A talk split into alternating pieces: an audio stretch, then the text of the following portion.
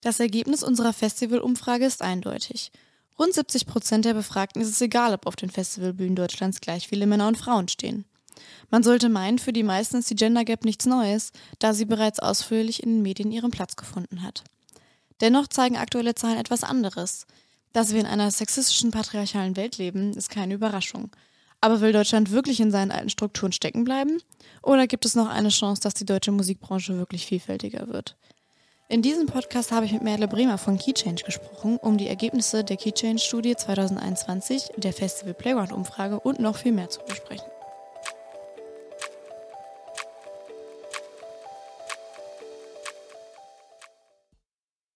Herzlich willkommen zu dieser Spezialfolge des Höhm Festival Podcasts. Ich bin Leonie Stege, Redakteurin bei Höhm und habe heute die wunderbare Merle Bremer der Initiative Keychange zu Gast. Und ich würde dich, liebe Merle, um direkt reinzustarten und keine Zeit zu verlieren, äh, einmal bitten, dich am besten direkt selbst vorzustellen und auch ein bisschen das Projekt Key Change, an dem du mitarbeitest. Sehr gerne, danke. Ja, ich bin Merle, ich arbeite seit ähm, jetzt guten zehn Jahren beim Reeperbahn Festival. Ich habe da auch meine Ausbildung zur Veranstaltungskauffrau gemacht und ich habe also die Entstehung des Festivals äh, jetzt über einen längeren Zeitraum miterlebt und 2019 sind wir Leadpartner der Initiative Key Change geworden. Das ist ähm, eine internationale Kampagne oder eben Initiative, Netzwerk, Movement, wir haben viele Bezeichnungen, die sich für die Gleichstellung der Geschlechter in der Musik einsetzt. Und am Ende des Tages wollen wir nichts Geringeres als die Musikindustrie zu diversifizieren und wirklich nachhaltige Veränderungen in der Branche zu bewirken. Ähm, Key Change wurde 2017 in London gegründet bei der PRS Foundation. Das ist eine Collecting Society, die vor allem auch Förderung an junge MusikerInnen vergibt und die damalige CEO Vanessa Reed hat einfach festgestellt, dass sich viel, viel mehr Männer hm, auf deren Förderprogramme bewerben, als es Frauen tun und hat sich gefragt, warum ist das so und was können wir eigentlich dagegen tun und hat dann äh, das war ja auch 2017 nicht neu, ähm, sich den Schießstand in der Musikwirtschaft angeguckt, äh, den es da gibt in Bezug auf die Geschlechter und eben Keychains ins Leben gerufen. Wir waren damals mit dem Reeperbahn Festival quasi schon mit Gründungspartner. Zunächst richtete sich die Initiative ganz stark an Festivals mit ähm, einer Forderung von einem 50-50-Line-up. Daraus ist dann die Key Pledge entstanden. Das ist eine Absichtserklärung, die es bis heute gibt, die bis heute über 500 Organisationen unterschrieben haben und die sich dann eben mit dieser Absichtserklärung dazu selbst verpflichtet haben, innerhalb von fünf Jahren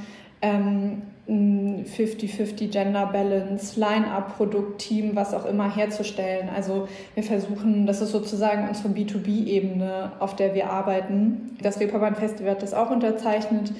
Äh, wir hatten in diesem Jahr ein sehr exaktes 50-50-Line-up, da sind wir schon sehr stolz drauf ähm, und freuen uns aber auch, dass eben so viele mitziehen. Und das ist sozusagen, wie gesagt, eine Säule, die sich so an den B2B-Bereich richtet in der Arbeit von Key. Und auf der anderen Seite haben wir ein Talentförderprogramm, an dem jährlich 74 ähm, Frauen oder auch nicht-binäre Personen teilnehmen. Da haben wir nämlich dann auch 2019 noch mal so ein bisschen nachjustiert, weil wir auch gemerkt haben, wir wollen eigentlich gar nicht mehr so in diesem rein binären System äh, denken, sprechen und auch anerkennen, dass es andere Geschlechtsidentitäten gibt. Und deshalb ist Key jetzt ein Programm für Frauen oder eben sich als ähm, Frauen identifizierende Personen oder auch als Personen, die sich als nicht binär ähm, identifizieren.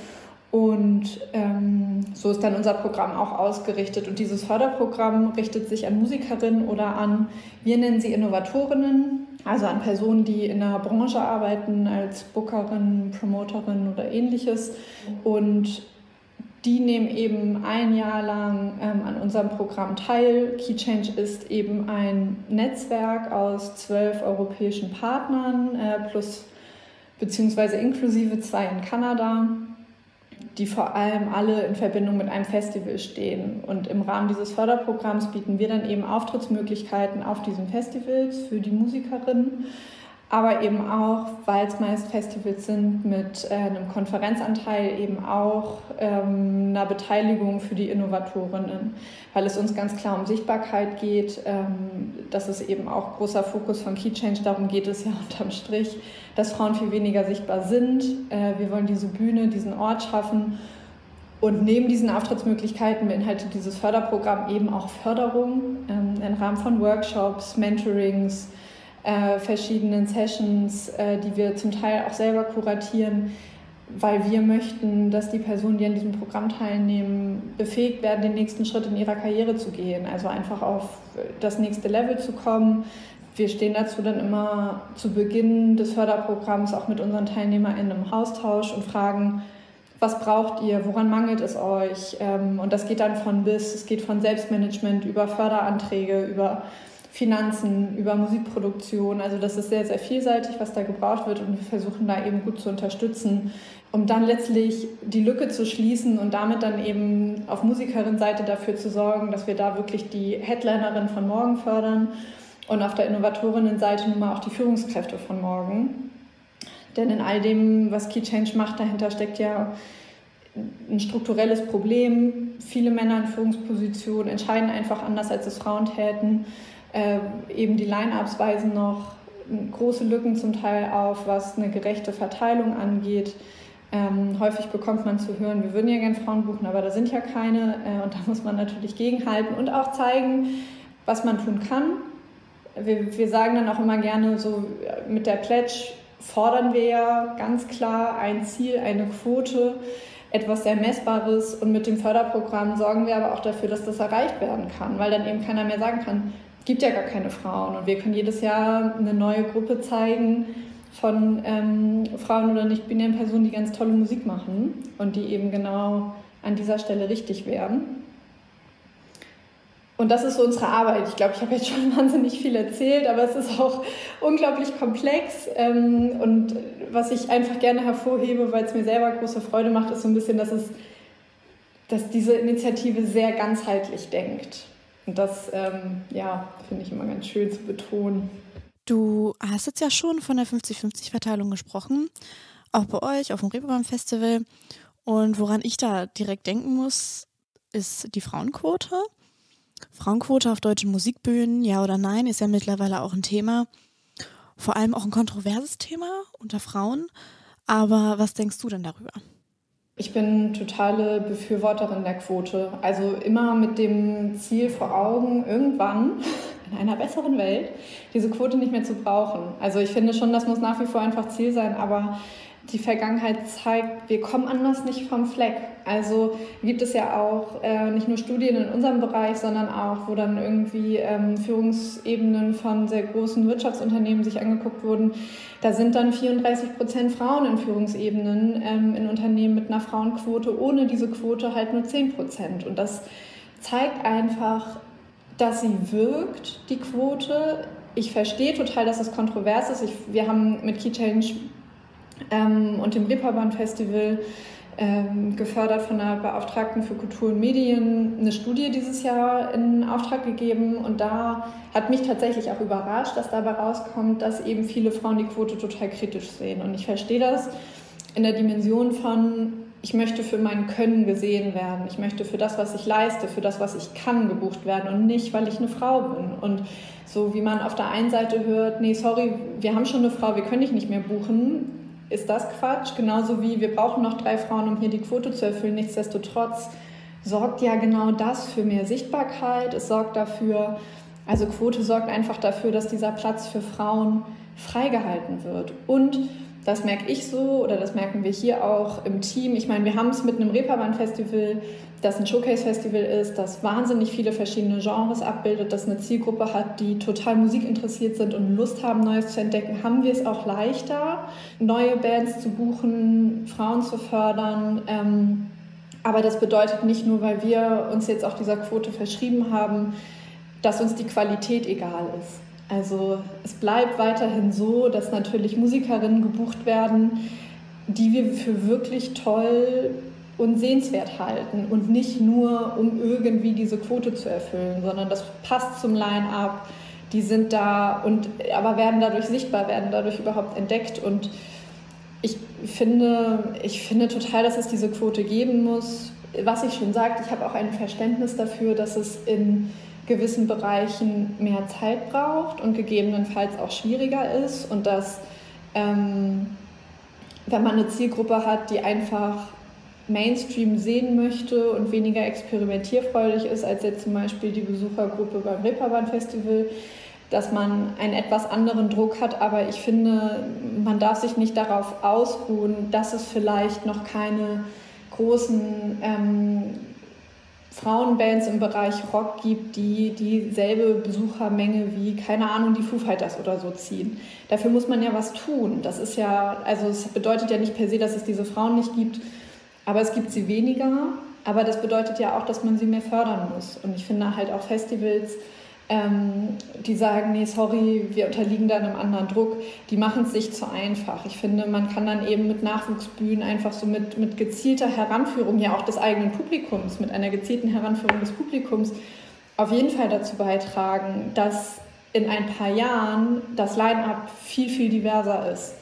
Ja, deshalb, ich, ich bin total pro Quote. Ja, und was ich halt so krass finde dabei, ist, dass irgendwie direkt so davon ausgegangen wird, dass wenn es eine Quote gäbe, dass dann die Qualität direkt darunter leidet, als ob man so direkt davon ausgeht oder dass das so der erste Gedanke ist, dass weibliche KünstlerInnen auch schlechtere Musik in Anführungszeichen äh, machen. Und meiner Meinung nach schafft die Quote erstmal überhaupt ein Bewusstsein für das Thema und wir denken halt eben sehr in unserer Bubble so. Nicht jede und jeder hat das irgendwie auf dem Schirm, das Thema. Und deswegen, ja, denke ich einfach, dass ähm, die Quote Menschen aus der Branche auch und auch Besuchende äh, überhaupt erstmal auf das Thema drauf aufmerksam machen. Und ich glaube, das ist halt super wichtig. Ja, definitiv. Also das merken wir auch so in allen Gesprächen, die wir führen. Das sind ja auch nicht, wir sprechen ja auch mit unheimlich vielen Männern. Also so, weil, weil Key Change ja auch sehr ähm, sozusagen in alle Richtungen geht und wir wollen auch kein reines Frauennetzwerk sein. Wir möchten, dass sich Männer- und Frauennetzwerke mischen, weil wir auch nur daran glauben, dass man so wirklich vom Fleck kommt und wir treffen auch so viele Männer, die dieses Thema so unheimlich wichtig finden und die da was machen wollen und man trifft auch welche, die sagen, oh, ich arbeite schon seit 20 Jahren in dem Bereich.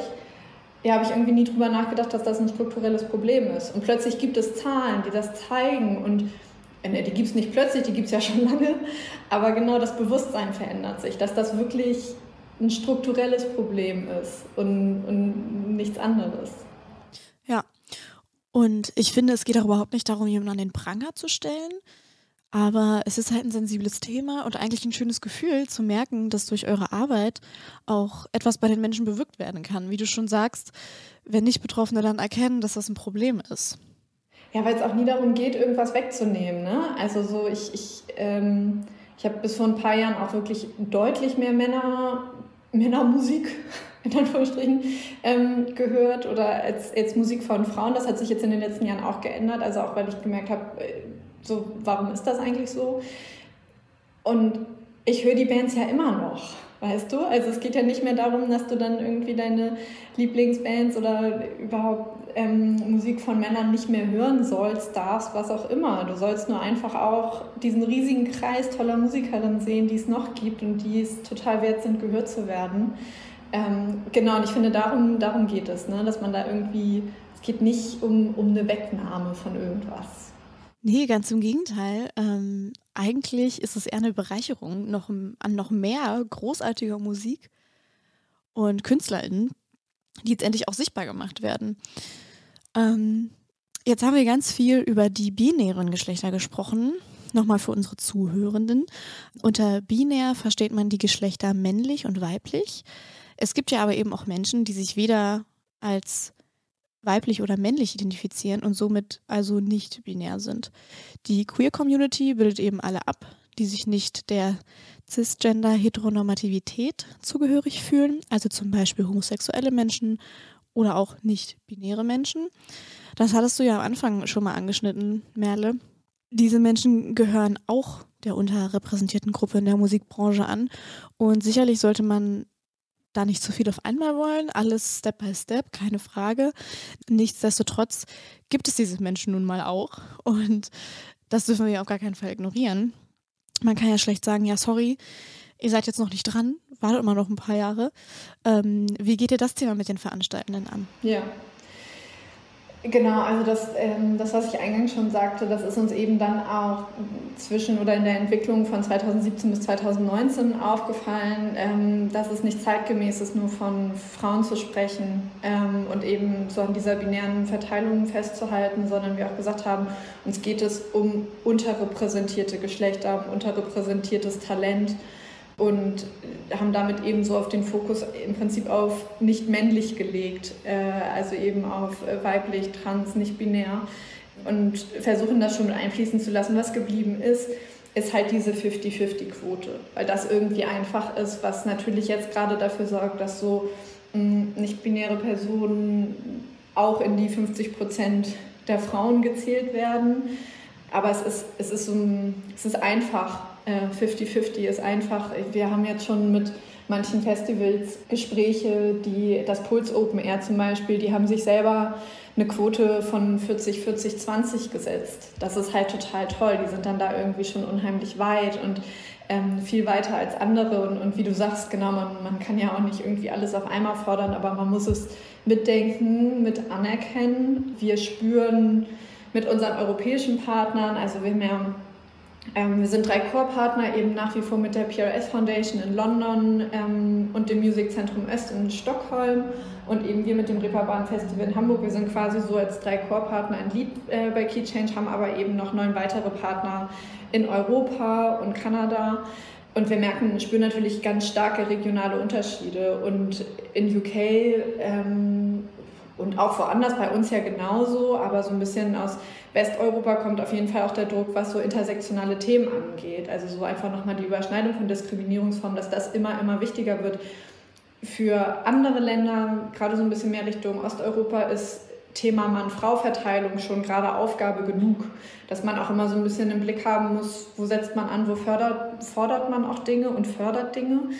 Ähm, und für uns, also ich, ich finde das gut, dass wir das einfach in unserer Arbeit anerkennen, dass es einfach andere Identitätsformen gibt.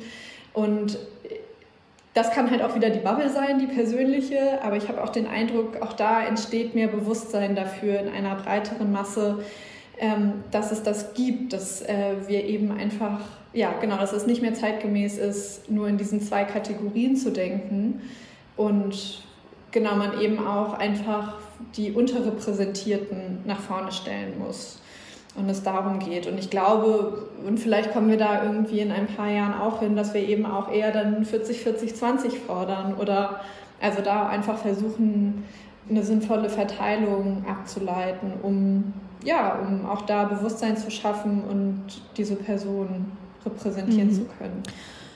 Nun habt ihr ja dieses Jahr auch eine Studie zur Geschlechtervielfalt in der Musikbranche rausgebracht mit total spannenden Ergebnissen wo man eben auch ganz toll sehen kann, welche Gruppe so ganz grob was eher sagt. Und man kann eben sehen, wo es noch Bausteine gibt sozusagen.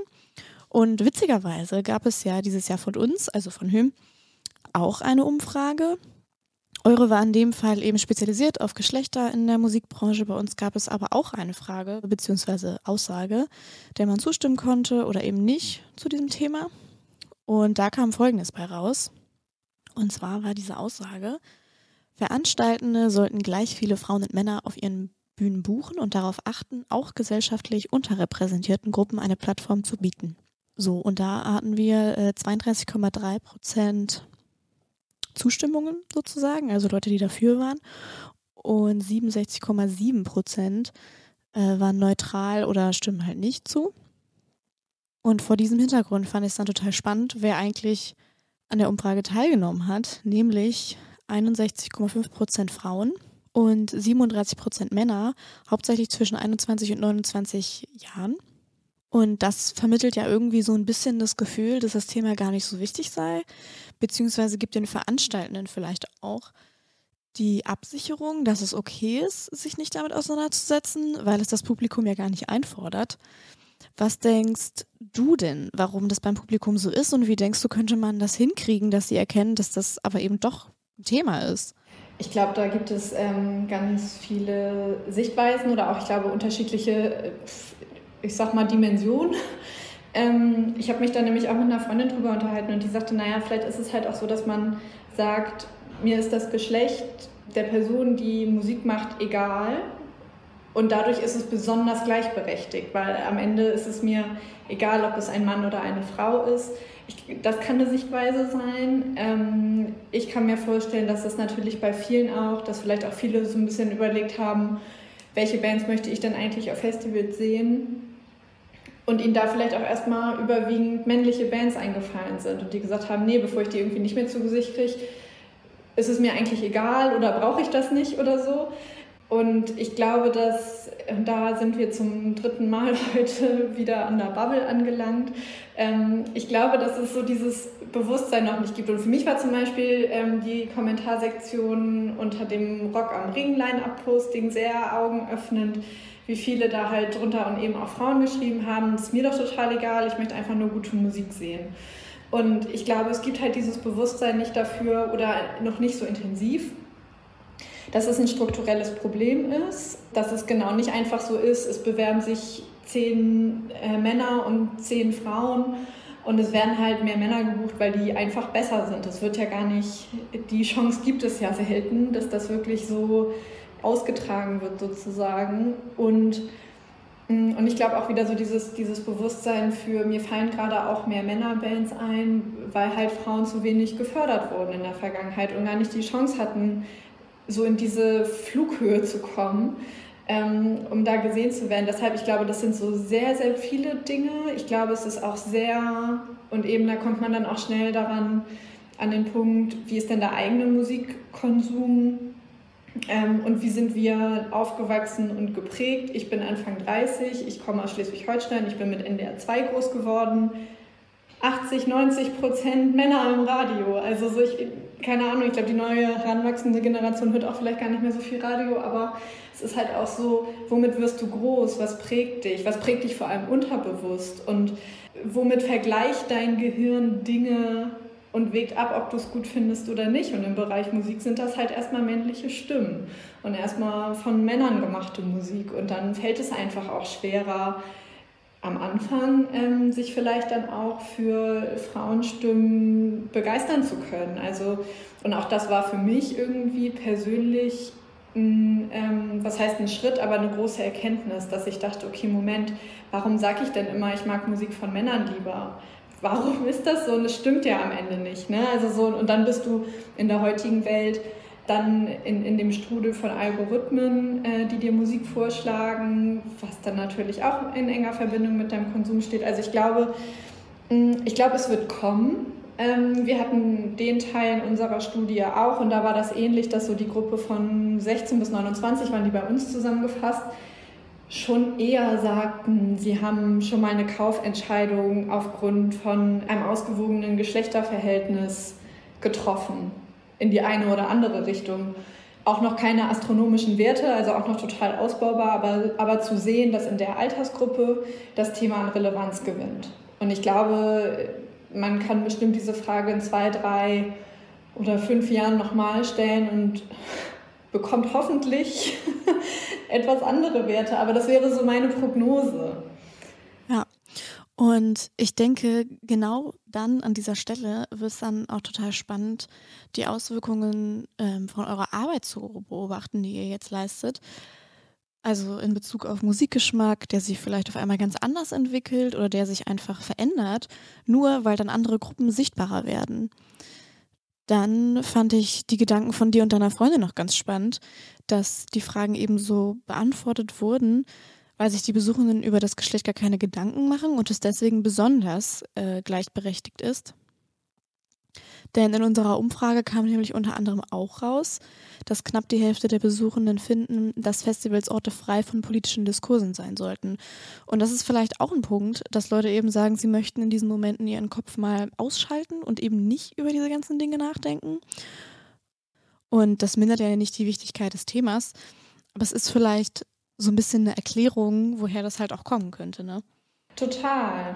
Und wie viele fahren auf dem Festival, weil sie Dampf ablassen, also oder ne, oder das einfach so als Flucht aus ihrem Alltag sehen und ähm, und man natürlich jetzt auch gerade, finde ich, viel das Gefühl hat, auch sehr viel konfrontiert zu werden mit all ähm, diesen gesellschaftlichen Herausforderungen, Klimaschutz, gendergerechte Sprache. Du kommst ja gar nicht mehr dran vorbei und das ist total gut und total wichtig. Aber deshalb kann ich auch total verstehen, wenn jemand sagt, ey, ganz ehrlich, ich fahre auf ein Festival, um Schlamm zu spielen. Ich will mich da nicht mit solchen Dingen befassen müssen. Ähm, auch okay, ähm, ja. Ja, voll es ist halt irgendwie nur so, es ist so schwierig, weil du kannst halt niemanden zu was zwingen, ne? Das ist immer so ein bisschen die Sache.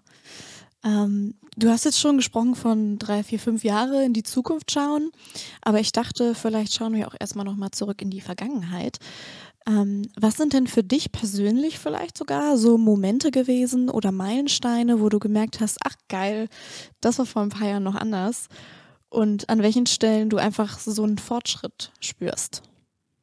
Äh, auf der, also auf der einen Seite natürlich, gut, das geht jetzt nicht so weit zurück, aber ich, ich denke immer so, diese Key Change Pledge wurde 2017 ins Leben gerufen, wobei da war sie noch so ein bisschen, wurde sie ein bisschen interner betrachtet und nahm dann in ihrer Arbeit eigentlich 2019 so richtig Fahrt auf oder so in den Jahren und irgendwie bis zu diesem Jahr haben das jetzt über 500 Organisationen unterschrieben. Das finde ich halt irre ähm, weil das einfach eine große Menge ist und inzwischen sind auch wirklich große Unternehmen dabei und genau, man hat so das Gefühl, es gewinnt total an Relevanz und das, was ich eben sagte, man kommt nicht mehr vorbei, aber die Leute haben auch Lust, sich damit zu beschäftigen. Also ich hatte auch vor ein paar Jahren viel mehr das Gefühl, dass das auch immer so was war, was so abgetan wurde mit, oh Gott, ja, und ähm, irgendwie eher so dieser anstrengende Feminismus sondern jetzt auch eher sich was verändert. Eben das, was ich auch sagte, auch in Gesprächen mit Männern, die das auch total als ein ganzheitliches Problem anerkennen und auch sagen, auch wir müssen es besser machen. Und gerade wir können auch Vorbilder sein in unseren Männerrunden oder was auch immer. Also ich, ich habe das Gefühl, da ist mehr Akzeptanz dahinter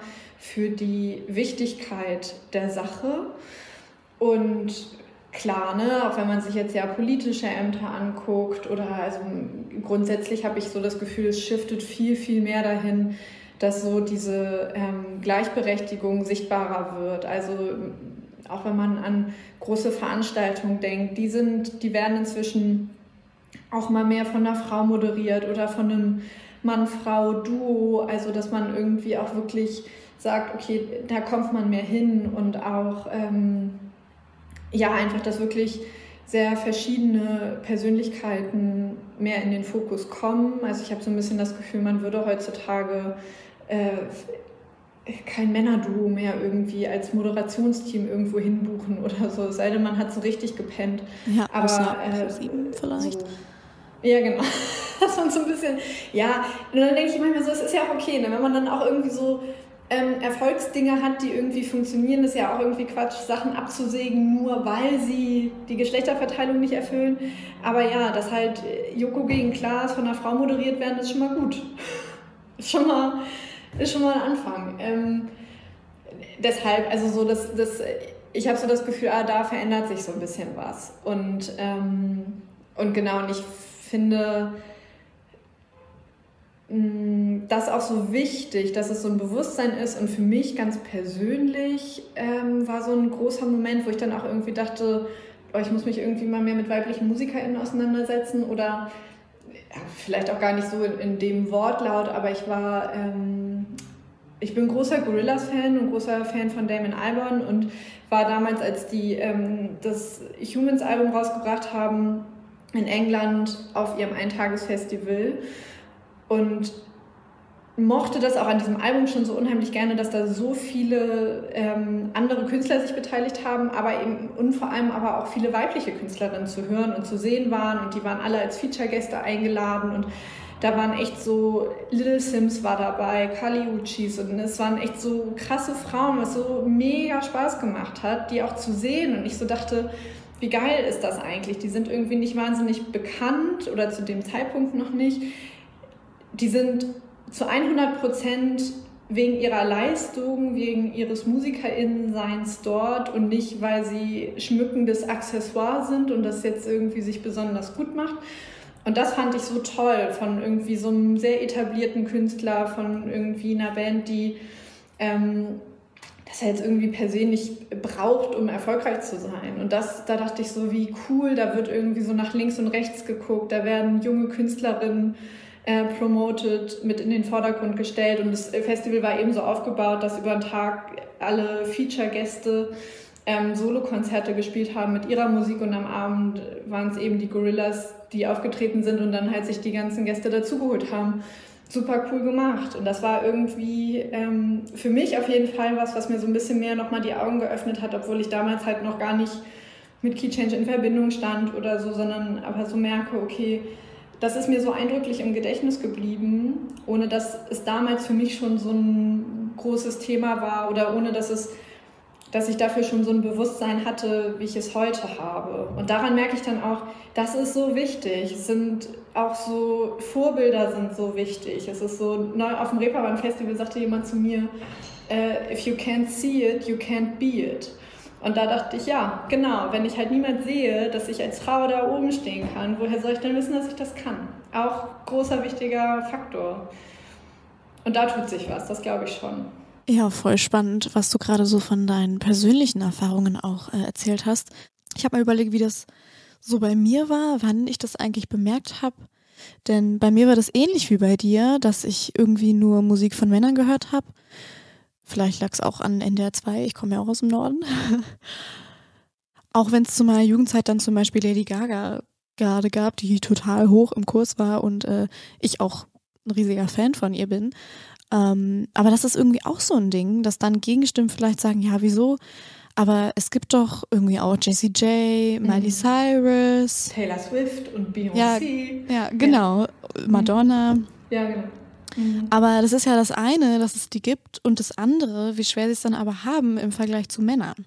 Ja, und ich finde, da ist auch, wenn man sich die anguckt, also klar, da gibt es ja auch so viele verschiedene Dimensionen und ja, gerade im Pop-Bereich gibt es ja diese Größen, aber ich habe auch den Eindruck und vielleicht auch das wieder wegen der eigenen Wahrnehmung, aber ich habe auch das Gefühl, dass auch bei diesen großen, großen Musikerinnen in den letzten Jahren so viel Empowerment passierte oder zumindest auch erzählt wurde. Also ich meine auch diese Beyoncé Coachella-Doku, so krass zu sehen, wie sie arbeitet, wie das auch alles irgendwie in ihrem Hirn entsteht äh, Netflix, ist es Netflix, weiß ich nicht, aber die Doku von Taylor Swift, wie sie ihr äh, Album in Pandemie aufnimmt und man wirklich einfach auch, ich finde, mehr und mehr erzählt, dass diese Frauen auch wirklich das Gehirn dahinter sind. Und dann nicht, ne, natürlich haben die Produzenten und Leute, die mit ihnen schreiben, aber sie sind Treiber, sie sind irgendwie, oder ja auch Shirin David, die ja genau auch diese Geschichte erzählt und das das war früher auch nicht so. Man hat sich damit irgendwie, oder zumindest in meinem Bewusstsein irgendwie nicht so damit auseinandergesetzt, dass da nicht nur jemand ist, gut aussieht und singt, sondern nein, die ist auch Künstlerin, die ist auch, die schafft genau das aus ihrer eigenen Kraft. Ja, ja, voll. Und äh, das ist jetzt meine persönliche Meinung, aber mir gefällt das eben auch extrem gut. Gerade bei Rapperinnen wo du gerade Shirin David erwähnt hast, da muss ich zum Beispiel auch an Cardi B denken. Mir gefällt das einfach total gut, dass sie sich das so zunutze machen und das Ganze einfach umdrehen. Und ich finde, das ist auch etwas, was man oft hört. Dieses, wenn du Feministin bist, dann darfst du zum Beispiel nicht deinen Körper zeigen oder dich selbst auf eine sexuelle Art und Weise inszenieren. Ich habe immer das Gefühl, als Frau kann man es irgendwie auch manchmal nur falsch machen. Und das ist ja eigentlich totaler Quatsch. So gerade diese Selbstbestimmung macht uns ja irgendwie zu Feministinnen. Ja, voll. Ja, ich finde, das ist halt wirklich, äh, also es ist ja auch so ihr Credo, ne? sich, sich einfach so die Dinge zurückholen und sich das wieder zu eigen zu machen. Und das finde ich ist, das ist so stark, das ist so ein cooler Move. Und ich finde das gerade auch so schön zu sehen, dass die damit so erfolgreich ist. Und ähm, es ist, weil sich ja auch das Bild von Feminismus ändert, ändern muss, geändert hat. Also ähm, ich glaube, der moderne Feminismus ist halt auch anders und offener und also ich glaube auch stärker, weil man, oder ich zumindest, und so äh, definiere ich es für mich auch, ich habe ja nicht dieses Feindbild Mann. Und auch Männer können ja Feministen sein, sondern es ist ja irgendwie dieses System dahinter. Und das ist so auch, da gab es eine Geschichte, das ist jetzt keine Musikerin, aber mit, ähm, bei Emma Watson gab es das auch mal, dass die ja auch ähm, auch von sich her sagt, dass sie Feministin ist und die hatte dann irgendein Modeshooting, Vogue, was auch immer und hatte so einen altenglischen Kragen an, der nur so leicht ihre Brüste bedeckte, aber man sah die noch. Und dann waren die Kommentare, sind auch so durch die Decke gegangen mit, ja, sie nennt sich Feministin und jetzt hier auf dem Cover und man sieht ihre Brüste und so und sie so, hä? Das ist doch meine Selbstbestimmung. Es geht doch um das und nichts anderes. Äh, es ist meine Wahl, das so zu tun. Und ähm, ja, das und genau, das ist ja dann eben bei Cardi B, Shirin David und so alles genauso die, die Schiene und das finde ich so wichtig und so cool. Ja, total, äh, ich auch. ähm, jetzt sind wir ein bisschen vom Thema abgeschweift, aber das macht ja gar nichts. Jetzt haben wir ja gerade schon diese Gegenstimmen angeschnitten. Wie geht ihr denn damit um, wenn ihr Gegenwind bekommt? Also wenn Veranstaltende das nicht ernst nehmen und sagen, dass es gar kein Thema für sie sei, gerade auch nochmal vor dem Hintergrund der eben besprochenen Ergebnisse, die ja sogar als Rechtfertigung fungieren könnten, versucht ihr dann zu überzeugen oder sagt ihr, naja gut, man kann ja auch niemanden zwingen, wenn, muss das aus jedem selbst herauskommen? Was ist da so eure Taktik? Ich glaube, es ist irgendwo dazwischen, weil wir auch viel mit Leuten sprechen, die gezielt auf uns zukommen. Also beziehungsweise also wir fangen jetzt auch an, also ja zum Beispiel auch mit großen Majors zu sprechen und so. Und da sind wir schon eher der Treiber. Ähm, und zum Teil machen die das ja auch viel. Die haben ja inzwischen auch ähm, Diversity und Gleichstellungsbeauftragte und so in den Unternehmen. Und wir versuchen dann meistens eher so Anhaltspunkte zu finden, okay, wo macht ihr schon ganz viel richtig? Ähm, oder wo, wo erfüllt ihr eigentlich im Prinzip schon auch Kriterien dieser Absichtserklärung? Was kann man da schon mal mitnehmen und sozusagen auf der Habenseite verbuchen und wo könnt ihr euch noch verbessern und versuchen da eigentlich immer sehr einen gemeinsamen Weg zu finden. Deshalb ist auch so diese Pledge, dieses 50-50 bis 2022 beziehungsweise 50-50 ähm, in den nächsten fünf Jahren. Worauf sich das dann bezieht, legen wir sehr individuell inzwischen fest, weil wir eben nicht mehr nur noch mit FestivalveranstalterInnen sprechen, ähm, sondern einfach dann auch mit den Personen gemeinsam gucken wollen, was ist realistisch für euch, womit fühlt ihr euch wohl ähm, und was könnt ihr erreichen, um das aber dann auch gleichzeitig, um zu vermeiden, dass jemand das wie so ein, so, hey, ja, hier, wir haben ja die Key Change Pledge unterschrieben, wir sind ganz, ganz super und dann folgt nichts mehr, sondern so ein bisschen das Pferd zu halten, auf der einen Seite Ziele zu stecken, die klar definiert sind, die messbar sind, aber dem Gegenüber auch die Chance zu geben, sie wirklich realistisch zu erreichen. Und ja, dann wirkt das nämlich nicht wie so ein riesiges Gespenst irgendwie, ja, sondern genau. man bekommt so das Gefühl, dass das ähm, einfach machbar ist auch. Ja, und wir sagen, wir betonen dabei auch immer, und das soll jetzt auch nicht so klingen, als sei das irgendwie alles ähm, sehr weich, aber wenn jemand innerhalb von fünf Jahren von 80-20 auf 60-40 kommt, ist das auch schon viel wert. Also, ähm, ne, das ist so, wir, wir haben ja am Ende nichts in der Hand, aber wir wollen natürlich, dass es ernst genommen wird und jemand, der diese Pledge unterschreibt, sich dem auch annimmt. Deshalb ist so ein bisschen wir hatten das jetzt noch nicht so, dass wir Personen so wahnsinnig davon überzeugen mussten. Und das ist eben dann ja auch eigentlich gerade das Schöne, dass man an diesem Thema nicht vorbeikommt, dass einfach ähm, Geschlechtergerechtigkeit gerade in aller Munde ist und auch wirklich einfach viele begriffen haben, sie müssen da was tun. Das hilft uns auf jeden Fall. Wir versuchen da schon echt immer einen sehr kooperativen Weg zu finden, weil unterm Strich geht es, geht es uns um das Umdenken und darum, dass dieses Bewusstsein ankommt dass man, dass es nicht fair ist und dass man was dagegen tun kann und muss und dass es sich am Ende lohnen wird, weil ja, wie vorhin schon gesagt, ich glaube wirklich daran, dass das von den KonsumentInnen irgendwann auch noch stärker eingefordert wird. Und dann kannst du wirtschaftlich auch nur noch erfolgreich sein, wenn du eben ein diverses Produkt anbietest. Und auch das klar zu machen, ne? auch bei den Unternehmen, das, weil am Ende macht das ja nicht alles nur aus ideellen Gründen, sondern so klar sind auch Unternehmen hinter, die irgendwie Geld verdienen müssen, um dann auch zu sagen, Leute, da wird Druck kommen und ihr könnt jetzt einfach schon anfangen daran zu arbeiten und seid dann einfach schon mit vorne dabei, wenn das kommt und bleibt dann einfach wettbewerbsfähig. Und das ist irgendwie so äh, die Geschichte, die wir versuchen da zu erzählen oder eben einfach so die Dinge, die wir versuchen dann da deutlich zu machen. Ähm, und eben das, finde ich, ist so das Schöne an Key Change. Einmal so dieses Kooperative, aber dass wir auch wirklich irgendwie nicht sagen, so, hier sind die Forderungen und jetzt guck mal, wie ihr klarkommt, sondern wie erarbeiten wir es gemeinsam. Und übrigens, wir haben hier einen wahnsinnig tollen Talentepool, aus dem könnt ihr buchen und, ähm, und eure MitarbeiterInnen rekrutieren.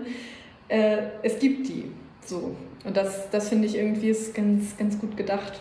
Ja, und das finde ich halt auch so cool bei euch und das gefällt mir voll, dass ihr da eben mit einer Bestimmtheit rangeht, aber gleichzeitig auch mit einer gewissen Leichtigkeit. Also ihr erwartet eben nicht gleich die absolute Perfektion, sondern freut euch über jeden Schritt und äh, jede Entwicklung, denn das soll ja auch Spaß machen am Ende des Tages und sich gut anfühlen und eben keinen Druck aufbauen.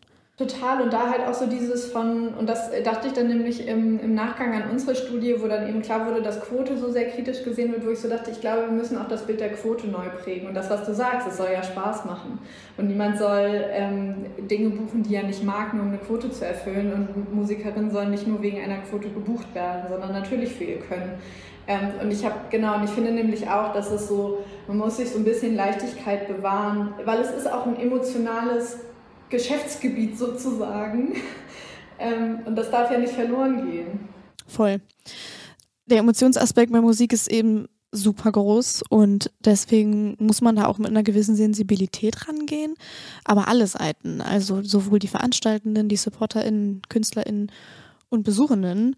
Denn klar, Musik als solches ist was super Emotionales, aber eben auch diese ganze Identitätsgeschichte dahinter. Also wie denke ich selbst über mich, wie denken andere über mich und welchen Raum erlauben, in Anführungsstrichen, mir andere einzunehmen.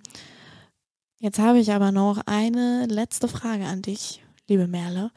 Und zwar, was wünschst du dir denn für die Zukunft? Oder was siehst du vielleicht schon am Horizont hervorblitzen? Ja, ich glaube, also das ist fast mit meiner Standardantwort, dass ich mir natürlich wünsche, die Quote nicht mehr zu brauchen. Aber ja, man muss ja Ziele haben. Ähm, ich glaube, und das finde ich gerade total schön, dass du das gesagt hast mit, das soll ja weiterhin Spaß machen. Ich, ähm, ich wünsche mir und ich hoffe mir, dass wir das alles erreichen und eben genau diesen Spaß behalten und diese Leidenschaft und das nicht als Bürde sehen, Geschlechtergleichheit oder Geschlechtergerechtigkeit herzustellen, sondern eben als ganz, ganz große Chance für uns alle. Ähm, und, und auch wirklich so dieses, man wird ganz viel tolles Talent dabei entdecken und man wird ganz viele tolle Sachen sehen, die eben Spaß machen und die Leidenschaft wecken. Und das wünsche ich mir und das erhoffe ich mir. Und es fühlt sich aber auch gerade an, als äh, seien wir da auf einem guten Weg. Wenn ich so nach links und rechts gucke, wer da so unsere Wegbegleiter sind, das, das sind schon irgendwie, das, das macht Spaß. Und ich glaube, gemeinsam ähm, werden wir das auch irgendwann erreichen. Nicht in fünf Jahren, aber vielleicht auch nicht erst in 30. Ja, das war doch jetzt ein sehr, sehr schönes Schlusswort von dir. Und ich freue mich sehr, dass du dir heute für mich Zeit genommen hast. Ja, gleichfalls. Und dass wir uns so toll unterhalten konnten. Lieben Dank dir.